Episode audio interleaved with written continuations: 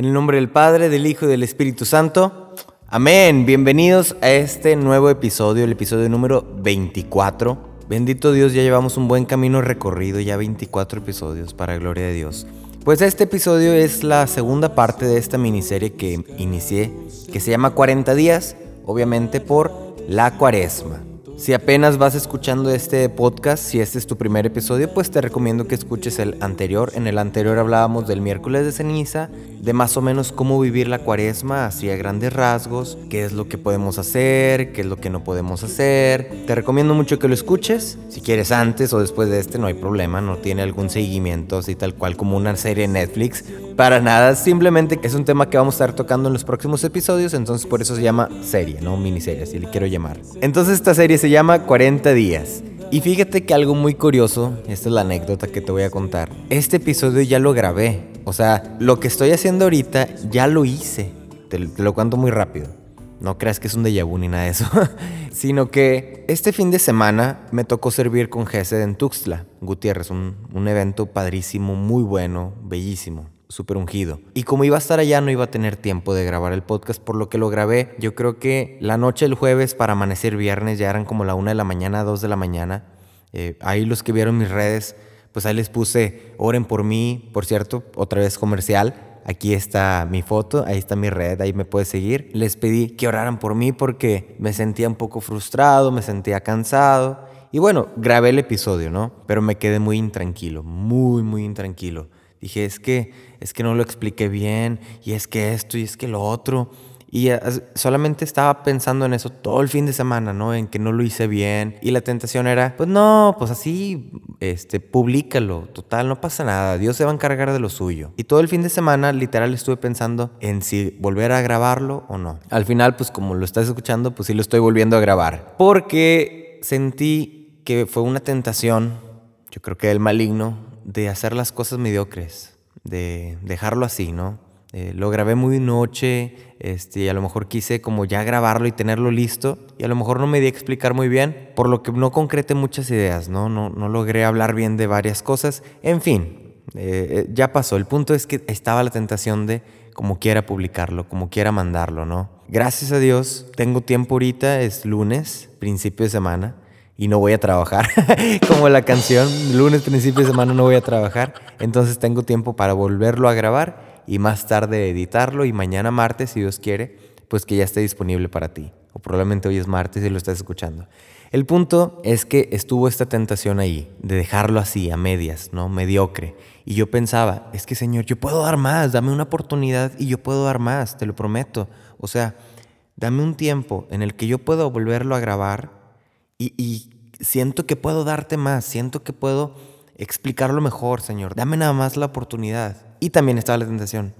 No, pero es que el Señor habla a través de ti, mejor así déjalo ya. O sea, el, Señor como quiera va a hacer su obra. Y bueno, de eso vamos a hablar hoy. Es un tema, es un tema difícil, es un tema complicado porque es, es aprender a discernir en las tentaciones y más que nada saber reconocer las tentaciones. Porque a veces estas tentaciones se presentan como algo bonito y pues tú dices, pues sí, sobres, claro que sí, ¿no? Pues es, es algo bonito y nada. Pero bueno, vamos a empezar con este tema. Como ya escuchaste este domingo anterior, que me imagino que escuchaste y pusiste atención al Evangelio y no estabas en el celular, como puede pasar en muchas tentaciones, pues el Evangelio hablaba de las tentaciones de Jesús. Y estas tentaciones son tres. Te las recuerdo porque yo sé que tú te las sabes, porque tú las escuchaste, obviamente. La primera es, le dice el tentador. Primero que nada, el diablo, ahí lo ponen en una versión, lo ponen como el tentador. Aguas, ¿eh? El tentador le dice a Jesús, si tú eres el Hijo de Dios, manda que estas piedras se conviertan en panes. Y Jesús le respondió, está escrito, no solo de pan vive el hombre, sino también de toda palabra que sale de la boca de Dios. La segunda, si eres el Hijo de Dios, tírate para abajo porque está escrito que mandará a sus ángeles para que te cuiden y ellos te tomarán en sus manos para que no tropiece tu pie en piedra alguna. Y Jesús le contestó, también está escrito, no tentarás al Señor tu Dios. La tercera, lo subió a una montaña, le enseñó todos los reinos y le dice, te daré todo esto si te postras y me adoras. Pero Jesús le replicó, retírate Satanás porque está escrito, adorarás al Señor tu Dios y solo a Él servirás. Tres tentaciones que le hace el tentador a Jesús. Y tú pudieras pensar, pues sí, la primera es porque tenía hambre y le ofreció pan. Mm. La segunda es porque este, le mostró todos los reinos y le quería ofrecer el poder. ¿Mm? También. La tercera es, pues sí, el, el demonio nada más quería que lo adoraran. Ok, lo que aquí te voy a explicar es que a veces estas tentaciones parecen indefensas, es lo que quiero llegar. A veces las tentaciones parecen indefensas, parecen a lo mejor como tentaciones light, ¿no? Pero muchas tentaciones de esas, hace cuenta que van hasta tu raíz, van hasta el fondo, hasta tu corazón. La primera, pudiéramos pensar, pues la tentación era que le iba a facilitar la comida, ¿no? Jesús dice el, texto que al final de todos estos 40 días sintió hambre. Entonces ahí va el demonio, el tentador, y le dice, pues yo te doy pan. va el demonio y le dice, ah, pues claro, convierte en pan estas piedras. La tentación simplemente lo pudiéramos ver como física, ¿no? Ah, sí, pues come, come, no pasa nada. Pero en el fondo, el trasfondo de esa tentación, desde mi perspectiva, es que le dice, si tú eres el Hijo de Dios, manda que estas piedras se conviertan en pan. O sea, las primeras dos tentaciones empiezan con si tú eres el Hijo de Dios. O sea, está tentando no solamente contra el hambre que pudo haber sentido, sino contra el orgullo de Jesús, ¿no? De, a ver, si tú de verdad eres Hijo de Dios, a ver, convierte esto, ¿no? Y de algo que pensamos que no, pues es que nada más tenía hambre, pues sí, ¿qué tanto le costaba haberse hecho un panecito? No, no, no. La tentación va más allá. La tentación va por todo. La segunda que le dice, si eres el Hijo de Dios, tírate para el suelo y los ángeles van a venir por ti. Pues sí, la tentación podría haber sido, pues sí, a ver, muéstrame un milagro, a ver, ¿qué onda? ¿Se puede o no se puede? ¿Eres o no eres? Pero en el fondo de esa tentación pues está el desconfiar de Dios, ¿no? Este, híjole, y si, si me aviento y si no me recoge Dios, porque dice, tu Padre va a mandar ángeles para que te recojan. En el fondo es poner a prueba al Señor, lo cual por eso le contesta Jesús, no tentarás al Señor tu Dios, o sea, no, no pongas a prueba al Señor, no lo pongas a prueba, o sea, confía en Él. En el fondo de esta tentación es desconfiar de Dios. Y la tercera le dice, te daré todos estos reinos y te postras y me adoras. Le está dando una solución al plan en el que Jesús había trabajado 40 días. O sea, 40 días dice que ayunó día y noche para prepararse antes de, de salir en su misión, ¿no? Pero al final se le presenta el demonio y le dice, pues mira, qué padre, pero yo te puedo dar todo esto sin que pases por la cruz, sin que pases por esto, sin que pases por otro, nada más mira, adórame y ya, no pasa nada. Yo te entrego todo y ya te evitas todo este papeleo, ¿no? Toda esta burocracia, haz de cuenta, ¿no? ¿Y qué le dice Jesús?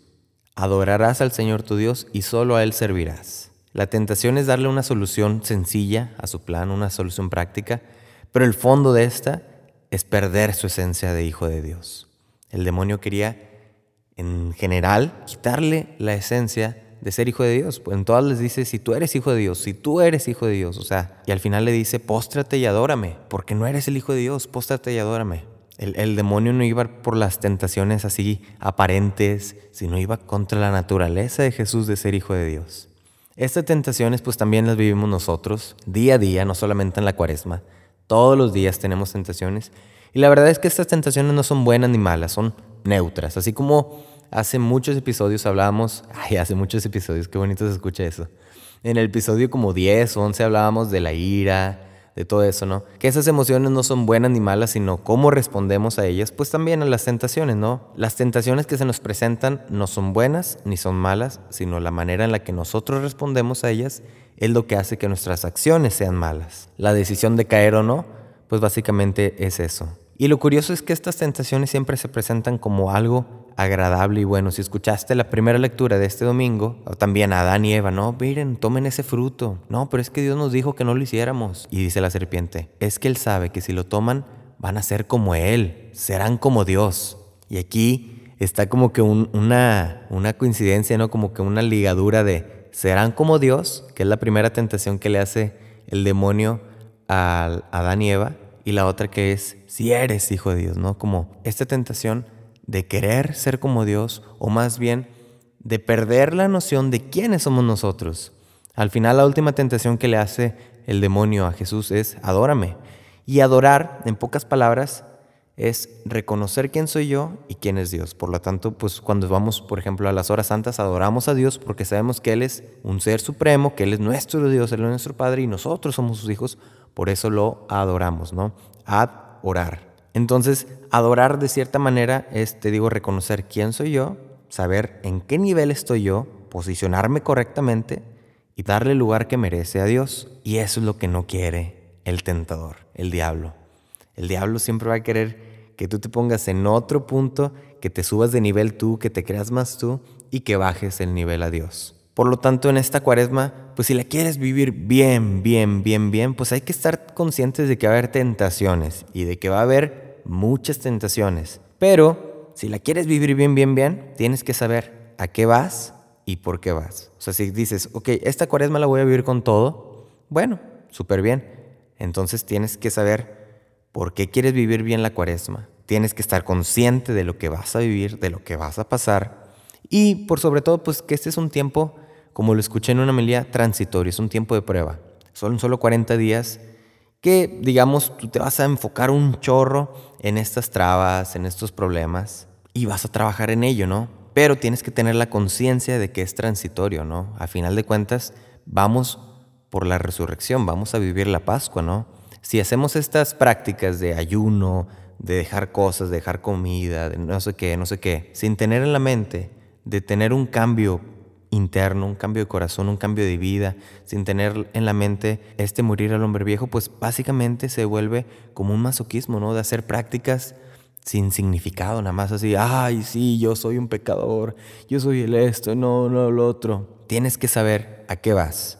Y no lo digo yo, lo dice otra vez el Evangelio de este domingo. Dice tal cual, Jesús fue conducido por el Espíritu al desierto para ser tentado. Ahí dice tal cual a qué fue Jesús al desierto. Dice, Jesús fue al desierto para ser tentado. A eso fue.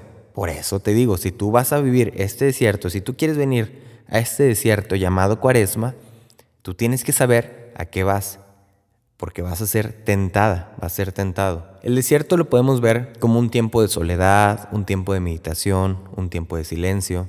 Y me acordaba, pues yo que estudié eh, ingeniería en audio, que Así como hay muchos estudios de grabación, hay un tipo de estudio de grabación muy curioso que se llama cámara anecoica. Esta cámara anecoica lo que tiene es que no hay ningún ruido. Literal, tú te metes esta cámara y no escuchas ni un solo ruido porque está súper aislada, porque está súper protegida, de tal manera que no hay ningún ruido de nada a tu alrededor, más que tus propios ruidos. Por lo tanto, es comprobado científicamente que si duras más de ciertos minutos te empiezas a volver loco porque empiezas a escuchar tus propios ruidos, o sea, tus respiraciones, la sangre, tus pulsaciones, tu corazón, no sé, tu lengua, lo que sea, todos los ruidos más pequeñísimos, por más insignificantes, los empiezas a escuchar y, te empiezas a, ir a torcer loco y toda la cosa, ¿no? Porque empiezas a escuchar lo que no escuchabas antes. Pues así es esta cuaresma también en esta cuaresma, te lo anticipo, si tú dedicas este tiempo como un tiempo para meditar, para ahondar en ti, es como meterte a esta cámara, vas a empezar a escuchar cosas que no habías escuchado antes y probablemente te van a querer volver loco, ¿no? Pero esas son las tentaciones, ¿no? Es aceptar que, pues no, no voy a caer en esta tentación, no voy a caer en esta tentación que quiere quitarme la esencia de quién soy, ¿no? Como el diablo le decía, si tú eres hijo de Dios, pues no, yo no soy esto que pienso, yo no soy esto que está en mí, ¿no? Yo soy más que eso. A final de cuentas, el tentador va a querer hacerte creer que todo esto es sobre ti, sobre lo que tú puedes hacer, sobre lo que tú eres capaz, sobre cuántos retos estás haciendo, sobre cuántos días estás ayunando, sobre qué tan capaz eres de hacer las cosas. Al final de cuentas, el, demonio quiere ir por ti, sobre tu ser, o sea, sobre lo que tú eres, ¿no? Y a veces nos ponemos como retos muy altos, ¿no? Ay, sí, ahora voy a hacer esto y ahora voy a hacer lo otro, ¿no? Pues me recordaba mucho al pasaje de Naamán. Naamán era un siervo respetado por el rey Aram y tenía una enfermedad en la piel. Y en una de sus, de sus incursiones, este, le dieron una, una sierva a Naaman, o sea, una niña que, que, servía para la casa, ¿no? Esta niña le dice, ay, si tan solo mi, mi señor, o sea, Naaman, este, fuera con este tal profeta que está en Samaria, pues él lo, lo sanaría. Otro verso sin esfuerzo, ando con todo.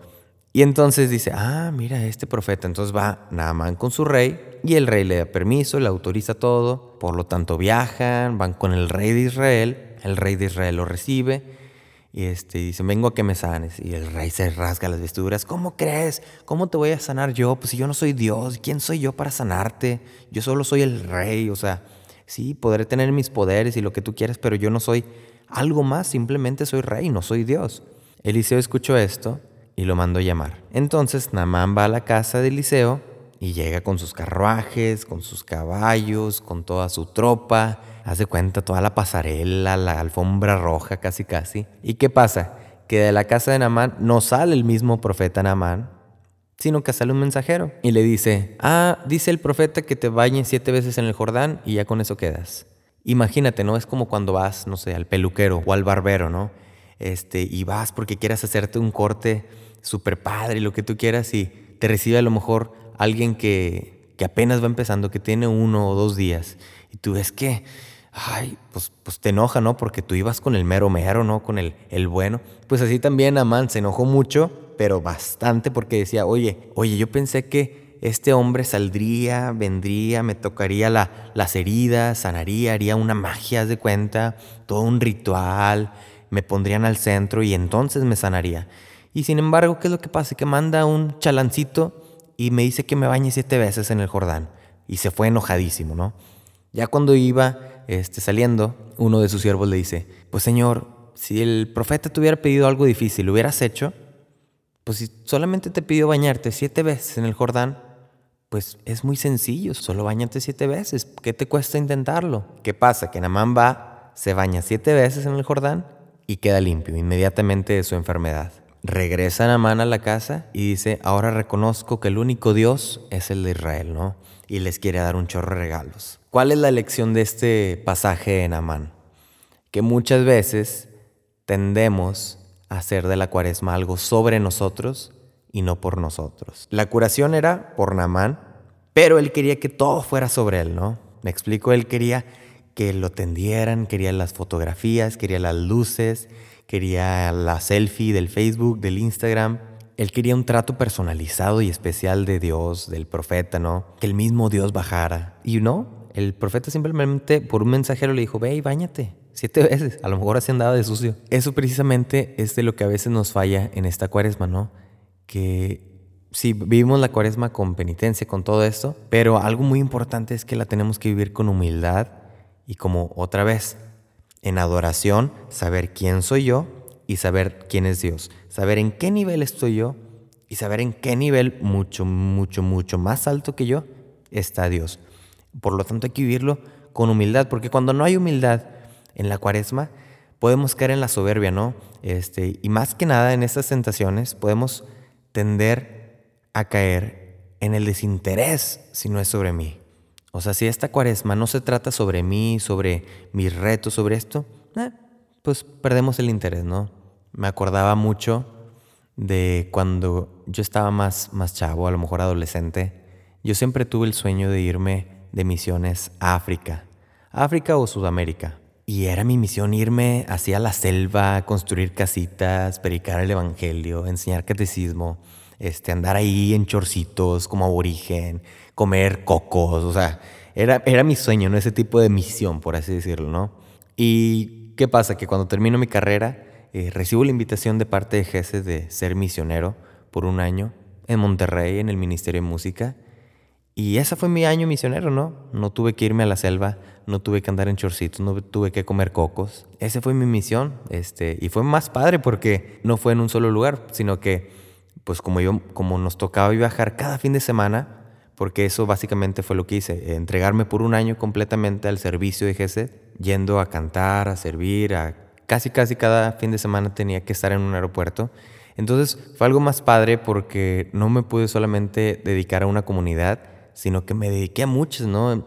Cada fin de semana conocí una nueva comunidad, conocía nuevas personas, llegaba más gente, ¿no? De cierta manera. Algo que empezaba conmigo de una manera así como que, ay, sí, yo quiero brillar y quiero hacer esto súper personalizado.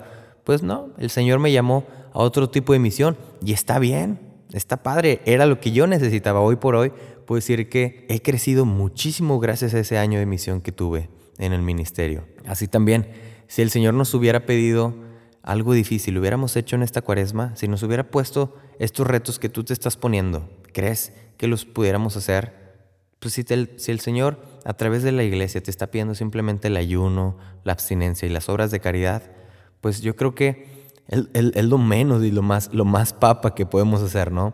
Y las obras de caridad quiero dedicar un momento para esto, porque aquí es donde podemos poner en práctica esta humildad y hacer que esta cuaresma no se trate sobre mí, ¿sí? Hay una diferencia muy grande entre hacer las obras de caridad sobre mí, porque me vean a mí, porque las hago, y hacerlas simplemente por la otra persona, por el bien de la otra persona. Te voy a decir la lista de las obras de misericordia por si no te la sabes, son 14. Son 7 corporales y 7 espirituales. Las 7 corporales son visitar a los enfermos. No sé si tú conozcas enfermos, a lo mejor algún primo, algún vecino. Yo creo que, y si no, pues los hospitales, ¿no? En la iglesia a veces tenemos estas casas donde hospedamos a gente enferma. La segunda es dar de comer al hambriento, dar de beber al sediento, dar posada al peregrino, vestir al desnudo, visitar a los presos y enterrar a los defuntos. Si te pones a pensar bien bien, son cosas que vemos casi todos los días. Y más ahora que está esto del coronavirus y sí, que hay que cuidarnos mucho y esto, a lo mejor nos estamos como que centrando mucho sobre mí, sobre mí, sobre mí. Y puede ser una tentación muy fuerte, ¿no? En esta cuaresma de no buscar a los demás, ¿no? No buscar a los a los marginados, a los enfermos. A lo mejor dejar de visitar a alguien enfermo por pensar que tiene corona. Y ya, dejaste de hacer una obra de misericordia, ¿no? Te digo, no me voy a meter en ese tema, pero lo que sí es que no caigas en las tentaciones de no hacer las obras de misericordia. Otra vez son fáciles, o sea, son están al alcance de todos los días, ¿no? Es cuestión de voluntad, visitar al enfermo, dar de comer al hambriento, ¿qué nos cuesta? Comprar algo en el McDonald's o algo que tú te hiciste, hacer algo un poco más, ves a alguien en la calle, ah, mira, ten, le das un platito con la comida y ya, sencillo. Dar de beber al sediento, le das una botella de agua en estos calores, no sé dónde vivas, pero si hace mucho calor, pues dale de agua a una persona, llévate varias agüitas, cómprate un 24 de aguas y durante el día, durante varios días, ah, tenga un agua. Dar posada al peregrino, vestir al desnudo, visitar a los presos y enterrar a los difuntos. Fíjate que de vestir al desnudo me acordé que en estos 40 días hay un reto que escuché por ahí. La verdad yo no soy mucho de retos. Siento que el reto es, es hacer algo sobre mí, sobre qué tan capaz soy yo de hacer las cosas. Y a veces perdemos el enfoque de por quién hago las cosas, ¿me explico?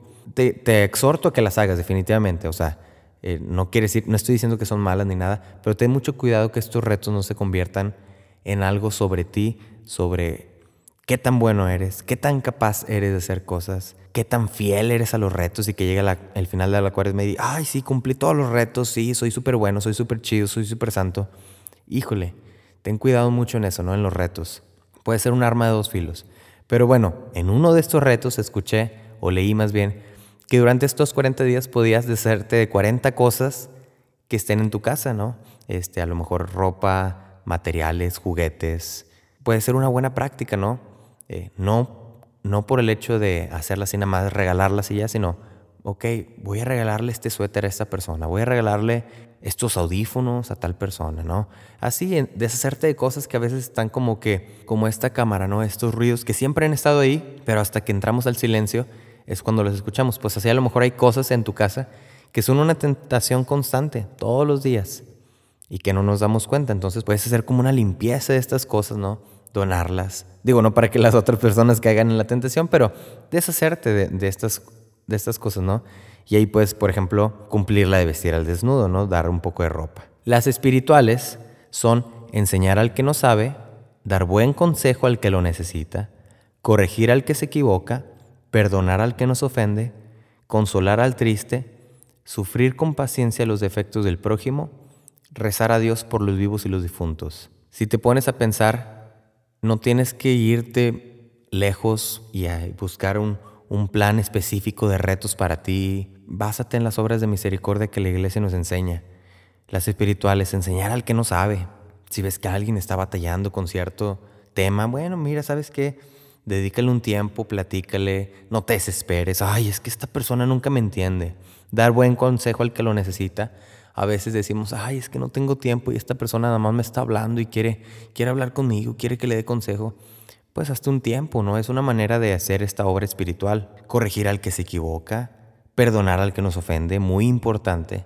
Creo que eso lo hablábamos el episodio pasado. Aprender a perdonar, ese es un tiempo muy propicio.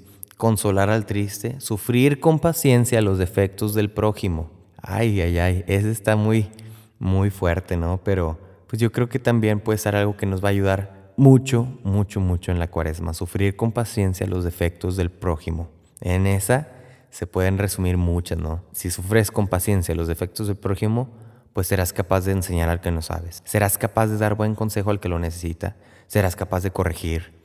Si sufres con paciencia los defectos del prójimo, si lo amas básicamente. Y rezar a Dios por los vivos y por los difuntos. A final de cuentas estamos llamados en esta cuaresma a que no se trate sobre nosotros, a que en esas tentaciones no nos quiten el sentido de la cuaresma, que no la hagamos sobre nosotros, sino la hagamos por lo que es, sí, es por nosotros, mas no sobre nosotros. Otra vez, esa frase, ¿no? Porque es media confusa. Yo también batallé mucho con esta frase. La cuaresma no es sobre nosotros, no se trata sobre mí, no se trata sobre qué tan capaz soy, sobre qué tan fuerte soy, sobre qué tan bueno soy, pero si es por mí, si es por mí, si es por la salvación de mi alma, por mi penitencia, por el perdón de mis pecados y porque Jesús va a morir y resucitar por mí. ¿Me explico? No es sobre mí, pero sí es por mí. Y, si, y de una vez te voy a hacer un pequeño spoiler. En esta semana, si vas a misa todos los días, el lunes el Evangelio va a hablar de la caridad. Va a hablar de, en donde viste a tu hermano, ahí estaba yo. El martes va a hablar de la oración del Padre Nuestro. El miércoles va a hablar de la confianza. El jueves va a hablar de la ley de oro. No hagas lo que no quieres que te hagan, o más bien trata a las personas como quieres que te traten a ti. Y el viernes va a hablar sobre el perdón. Pues si te fijas, Caridad, oración, confianza, la ley de oro y perdonar son prácticas propias de la cuaresma que nos inspiran y nos motivan a vivir conscientemente este tiempo. Ya para terminar, vamos a hacer una pequeña oración. Fíjate que creo que en ningún momento he orado con un salmo y en este tiempo quiero orar con el Salmo 140. Este salmo se conoce porque es un salmo para las tentaciones, te lo paso. Y te lo voy a decir poco a poco y que estas palabras vayan entrando en tu corazón. Tú simplemente es una pausa, cierra tus ojos y haz de esta oración, haz de ese salmo tus palabras, tu propia plegaria, tu propia petición. Métele tus intenciones, tus tentaciones, todo aquello que está que por lo que tú estás pasando, inclúyenlo en este salmo. Ahí va.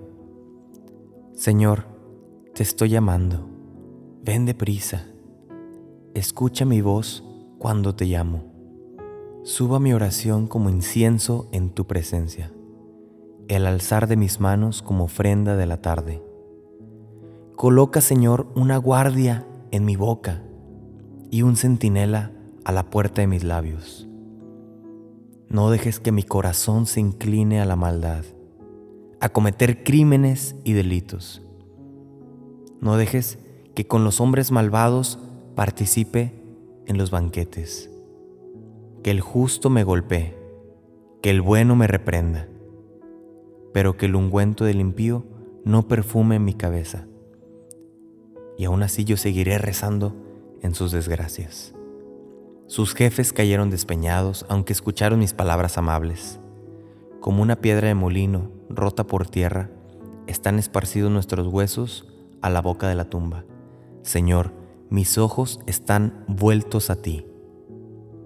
Solo en ti me refugio. No me dejes indefenso. Guárdame del lazo que me han tendido, de la trampa de los malhechores. Que caigan los impíos en sus propias redes, mientras que yo escapo libre. Señor, ayúdanos en esta cuaresma a que podamos sobrellevar las tentaciones que podamos escucharte a ti en todo momento, que podamos saber discernir sobre qué es lo que más nos llevaría a ti, Señor. Danos fortaleza, danos sabiduría, danos conocimiento. Ayúdanos a ser lo suficientemente humildes para también aceptar que otros nos reprendan, que otros nos corrijan. Pero sobre todo, ayúdanos a estar conscientes que esto, Señor, no es sobre nosotros, que nosotros no somos quienes brillamos, que nosotros no somos por sí mismos capaces de todas estas cosas, sino que eres tú, Señor, y que es por ti. Bendícenos, Señor, para ser lo suficientemente fuertes. Quédate con nosotros, ayúdanos a escuchar en este silencio aquellos ruidos y aquellas sensaciones que aunque a veces no le ponemos mucha atención, ahí están, Señor. Ayúdanos a confiar en ti, a saber que nosotros somos tus hijos y tú eres nuestro Padre, que nosotros somos tus criaturas y tú eres nuestro Creador. Nosotros somos tus siervos, tú eres nuestro Dios, nuestro Rey. Que no perdamos la noción de quiénes somos, Señor, y quién eres tú. Que seamos lo suficientemente valientes para vivir con ganas esta cuaresma, Señor. Ayúdanos a verte en el necesitado, en el hambriento, en el sediento, en el enfermo, en el preso, en el triste, en el que necesita consuelo. Y ayúdanos, Señor, también a sabernos necesitados de ese consuelo. No dejes que caigamos en esas tentaciones, Señor. Y líbranos de todo mal. Amén. Pues muchísimas gracias por haber estado en este episodio número 24. Para gloria de Dios, quiero reiterarte que estoy para ayudarte. Otro verso sin esfuerzo, no manches. Otra vez, bueno, quiero decirte que estoy para ayudarte en cualquier cosa, ¿no? Si tienes algún problema, estoy para ayudarte. Te digo, no soy muy sabio, no soy muy inteligente, probablemente. Otro verso sin esfuerzo. ¡Wow! Ando con todo. Se, los prometo que no lo estoy haciendo de En fin, estoy para ayudarte. Mándame un mensaje y con mucho gusto te doy mi consejo. Aparte que me ayudas a hacer una obra de misericordia, a dar el consejo. Entonces aquí está mi foto otra vez. Ahí están mis redes, Jorge Icta, así estoy en Facebook, Twitter y Instagram. Y pues te animo a que compartas este episodio con todas las demás personas en WhatsApp, en Instagram, en Facebook, en MySpace, en no sé, donde sea que tú estés presente en tus redes sociales, compártelo. Y bueno, te animo a que sigas viviendo esta cuaresma con mucha oración, con mucha valentía, con mucha fortaleza y sobre todo confiando en el Señor, sabiendo que Él es el que nos mueve, sabiendo que vamos a un tiempo de prueba, pero que no vamos solos, el Señor está con nosotros. Amén. Sale pues, que tengas una excelente semana que el Señor te asista en tus tentaciones y que seas capaz de superarlas una por una. Dios te bendiga.